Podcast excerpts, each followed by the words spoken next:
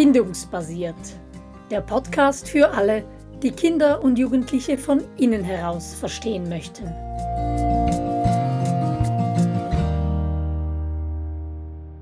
Kinder unter sieben verstehen, so heißt unsere aktuelle Podcast-Serie. Und heute schauen wir uns Wutausbrüche, Aggression, Widerstand und Trotz an. Und wir, das bin ich, Angela. Und wenn ich frustriert bin, dann fliegt öfters mal eine Türe. Und ich bin Simona und wenn ich frustriert bin, dann wird bei mir in der Küche laut spanische Musik gehört und dazu gesungen. Ja, wir haben ja bereits ähm, darüber gewitzelt, gell, dass diese Podcast-Reihe eigentlich nicht nur um Kinder unter sieben geht, sondern dass es uns alle etwas angeht und wir uns alle manchmal wie eben Kinder unter sieben benehmen und ganz besonders, wenn es um Frustration und Aggression geht. Genau. Wir werden uns ja heute anschauen, was es denn heißt, auf eine reife Art und Weise mit Frustration umzugehen, also mit Dingen, die nicht so laufen, nicht so funktionieren, wie wir das gerne hätten und davon gibt es ja wahnsinnig viel.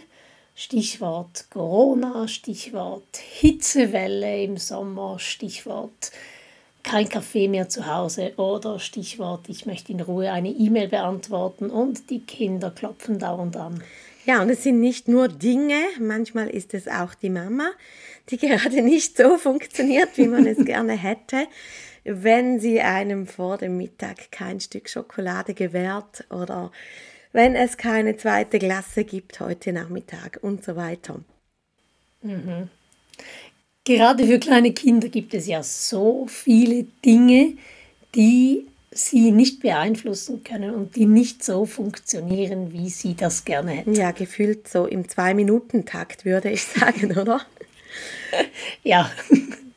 Genau, und dann ähm, schauen wir uns an, so in Zeitlupe, was denn passiert, wenn etwas frustriert, also wenn etwas nicht so funktioniert, wie man es gerne hätte, dann kommt zuerst eigentlich eine ganz ähm, normale, profane Reaktion. Man versucht, die Sache zu ändern.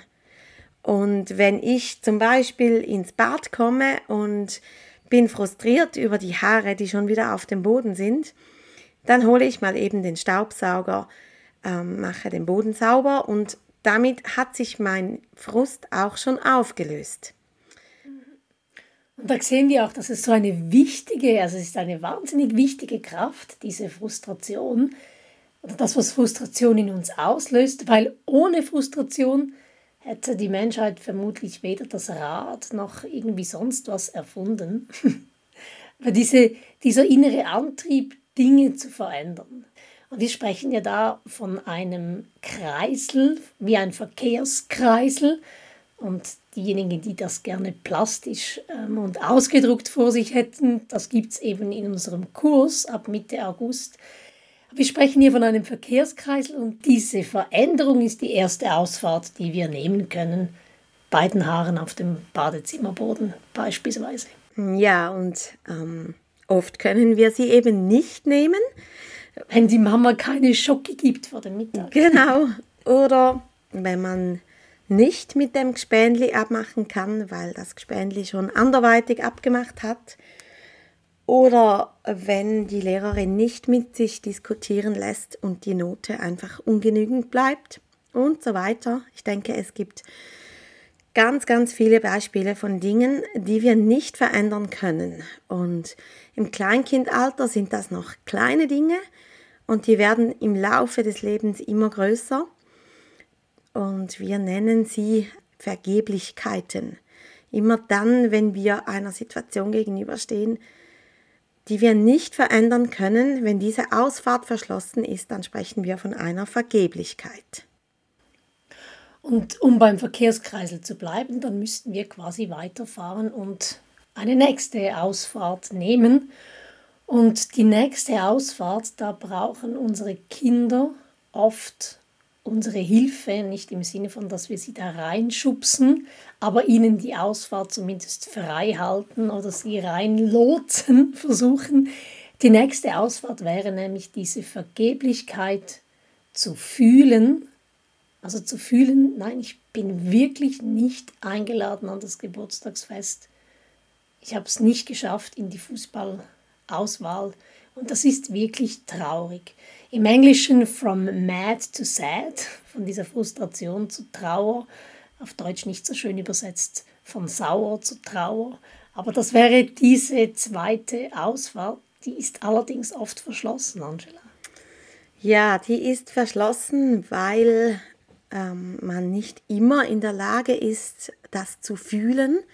Vergeblichkeit zu fühlen, das ist eine verletzliche Sache und nicht in jedem Moment ist das Herz so weich, dass man sich dem wirklich stellen kann und darüber trauern oder auch weinen kann. Oder die Situation lässt das auch nicht zu, oder? Dass man das zeigt in der Schule, im Kindergarten, vor seinen Kollegen. Genau. Oder eben auch später noch zu Hause, weil da einfach noch so ein bisschen ähm, Verhärtung ähm, vorhanden ist.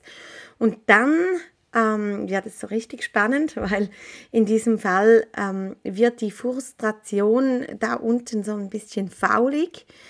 Und Gordon Neufeld beschreibt das so schön, wie wenn wir ähm, unseren Stuhlgang längere Zeit zurückhalten. Irgendwann kann man es nicht mehr zurückhalten und dann kommt eben mit Power raus und das wäre dann die dritte Ausfahrt, jene der Aggression, wenn die Energie so richtig mit viel Power rauskommt und das ist eine Situation, die wohl alle Eltern zur Genüge kennen.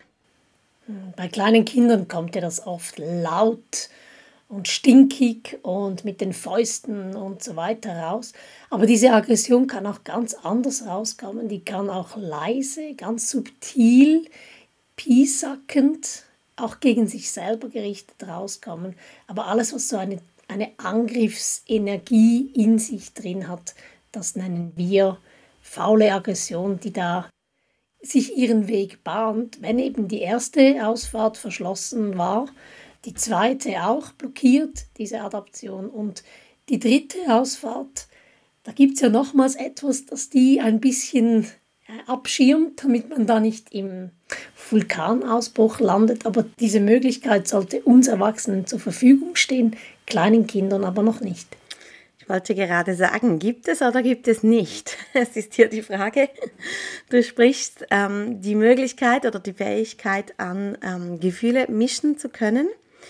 Das heißt, dass man auf der einen Seite die Aggression wahrnimmt und man vielleicht reinschlagen will, und gleichzeitig wahrnimmt, oh, das ist meine kleine Schwester, die liebe ich eigentlich auch. Und das schwächt dann diese Aggressionsenergie ein bisschen ab und führt dazu, dass man vielleicht einfach nur sagt, du bist eine ganz blöde Kuh, anstatt dass man sie mit Fäusten traktiert. Aber wie gesagt, das ist eine Fähigkeit, die kommt so zwischen dem fünften und siebten Lebensjahr haben wir ja auch schon drüber gesprochen. Und je intensiver die Emotionen sind, desto länger dauert es, bis man sie mischen kann. Und ich denke, wir alle kennen den Moment, wo eben auch hier das Mischen nicht mehr geht, wenn die Frustration zu groß ist. Oder man als Mama schon den ganzen Tag gemischt hat. Genau. Und diese Fähigkeit, gleichzeitig die Fürsorge und die Frustration wahrzunehmen am Abend, sich irgendwann erschöpft hat. Ja. Genau. Aber das ist so dieser Kreisel, den wir, wenn wir über Aggression sprechen, vor uns haben. Also die Einfahrt in den Kreisel, die Frustration, etwas ganz Neutrales, etwas einfach, das nicht funktioniert, wie wir es gerne hätten. Dann die Möglichkeit, das zu verändern, eine wunderbare Antriebskraft. Das wäre die erste Ausfahrt. Die ist manchmal blockiert, was eben keine zweite Geschichte mehr gibt heute Abend. Und wenn die blockiert ist, gibt es die Möglichkeit, die Ausfahrt der Adaption, also des Fühlens zu wählen, dass wir diese Vergeblichkeit einsinken lassen können. Und wenn die auch blockiert ist, situativ oder wenn ein Kind ein gepanzertes Herz hat, dann bleibt für kleine Kinder eigentlich nur die Ausfahrt der Aggression. Was machen wir dann, Angela? Ja, super Zusammenfassung. Ähm, Genau, das ist nun die Frage, der wir uns noch stellen wollen. Was machen wir dann? Wir spielen. Zum Beispiel. Also es geht darum, einerseits, wir fangen ganz vorne an, ähm, dass wir mit unseren Kindern anschauen, hey, wie kann man denn Aggressionsenergie loswerden auf verträgliche Art und Weise? Was kann man, was darf man tun, wenn man so richtig verrückt ist, sagt man im Schweizerdeutschen. Aber das machst du nicht in der Situation, oder? Natürlich das machst nicht. du mal, wenn die Emotionen nicht so hoch gehen, quasi prophylaktisch oder als Nachsorge. Eben vorbeugend. Genau. Dass man zusammen das anschaut, was kann man machen? Wir Schweizer sind da wohl etwas prädestiniert, dass man eben ja eigentlich nichts machen darf. Man ist doch nicht so. Ähm, aber es ist halt so, wenn man frustriert ist und diese Energie kommt, dann kann man zum Beispiel nicht Blümli sagen, sondern es muss etwas Kraftvolles sein, dass wir zum Beispiel überlegen, was für Worte sind okay und was für Worte eben nicht. Oder darf man vielleicht eine Tür schletzen oder was darf man schmeißen, wo darf man hinschlagen und wo eben nicht. Das Sofa ist okay, die kleine Schwester ist nicht okay und so weiter, dass wir unseren Kindern da Möglichkeiten geben und dass wir es vielleicht auch vorleben, dass wir nicht immer nur die angepassten, braven Eltern sind, sondern es auch vorleben. Deshalb schlägst du Türen. ja, und stehe auch dazu.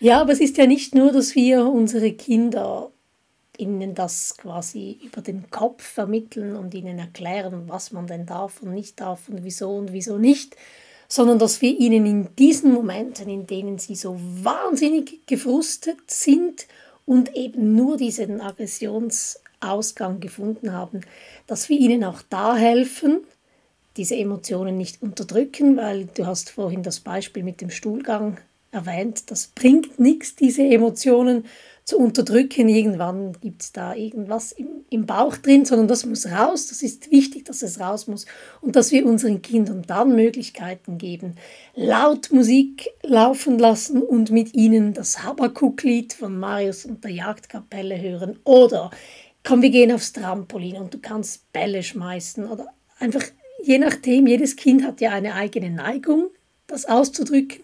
Du bist offensichtlich der Türschlager und ich offensichtlich die Sängerin oder Schreierin. Ja, eine Familie hat mal erzählt, ähm, sie haben angefangen, dass man aufs WC geht und alles ins WC runterschreit, alle Wüstenwörter auch und am Schluss spült. ah, sehr gut. Auch eine Möglichkeit.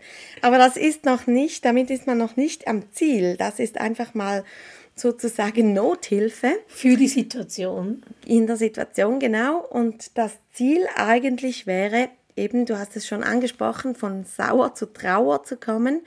Also mit unseren Kindern den Weg zu gehen oder auch diesen Tanz zu tanzen, wo sie zu ihren Tränen finden können. Denn eigentlich ist das ja der Königsweg und ähm, die Trauer über das, was nicht funktioniert, würde dann auch ähm, zur Auflösung führen. Und deshalb wäre es unsere Aufgabe, die Kinder zu ihren Tränen zu führen. Das ist manchmal aber leichter gesagt als getan.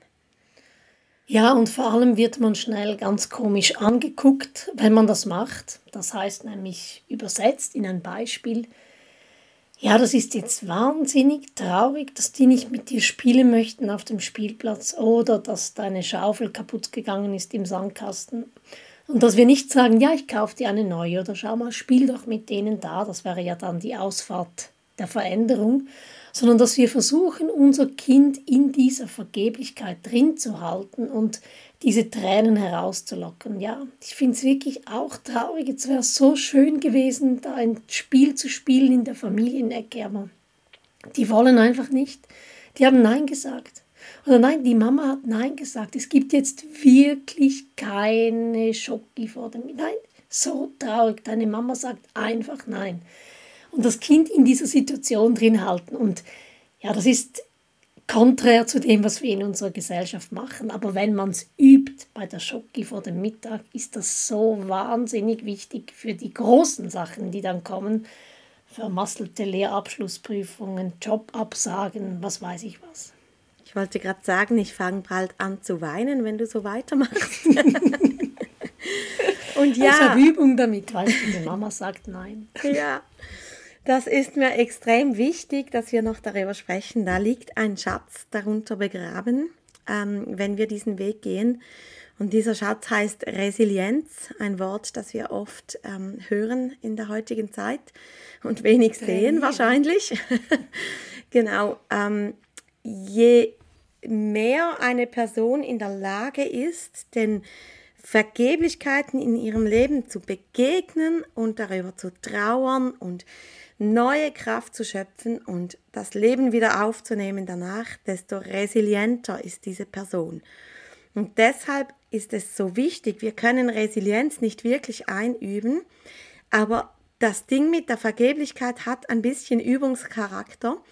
Es ist so wichtig, dass unsere Kinder schon im Kleinkindalter damit konfrontiert sind. Ich meine, es wäre ja für uns mit kleinen Kindern ist es ja in vielen Situationen möglich, ähm, diese zu verändern, so dass sie die Frustration sich auflöst.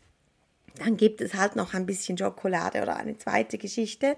Das darf man hin und wieder auch tun, aber es ist ähm, wichtig, dass Kinder hier schon den Weg der Adaption gehen, denn irgendwann ist es uns nicht mehr möglich, die Dinge zu verändern für die Kinder und dann hat es schon so den Charakter des Einübens und wenn ich das schon lange eingeübt habe, dann kann ich mich auch den größeren Vergeblichkeiten so stellen. Aber es ist nicht ein Üben, wie man Mathe übt, sondern es ist ein vielleicht eher Trainieren. Ja, und es wird ein Teil der Kultur, oder? Wenn wir das unseren Kindern auch vorleben, ja, das, das macht mich jetzt echt traurig, dass die den Besuch abgesagt haben. Ich hätte mich so gefreut und ich bin jetzt gerade mal eine Minute, zwei traurig, ja, wenn wir so ja. Beispiele unseren Kindern auch ähm, ermöglichen, in unser Hirn reinzuschauen. Aber für mich ist das die beste Beschreibung, wenn ich an die Orte gehen kann, die wirklich schmerzen, weil es Vergeblichkeiten sind, eben sei es nicht eingeladen zu werden oder eine Absage, die man erhält, ein Verlust, ein Todesfall oder so, wenn ich da hingehen kann, wenn ich das wirklich fühlen kann, dann weiß mein System, mein Hirn und ich, Simona, wir waren da, wir haben das überlebt. Und wenn es ein nächstes Mal kommt, immer ein bisschen in anderer Gestalt, dann waren wir schon da. Und wir müssen nicht mehr alarmiert sein oder überreagieren. Aber jetzt werden wir philosophisch. genau. Ähm, mehr zu diesem Thema gibt es auch in der Sommerblog-Reihe. Die findet ihr auf bindungsbasiert.ch und dort seht ihr auch den Frustrationskreisel abgebildet. Ja, und dann bedanke ich mich herzlich für dieses Gespräch. Ja, danke auch und bis bald. Tschüss. Ciao.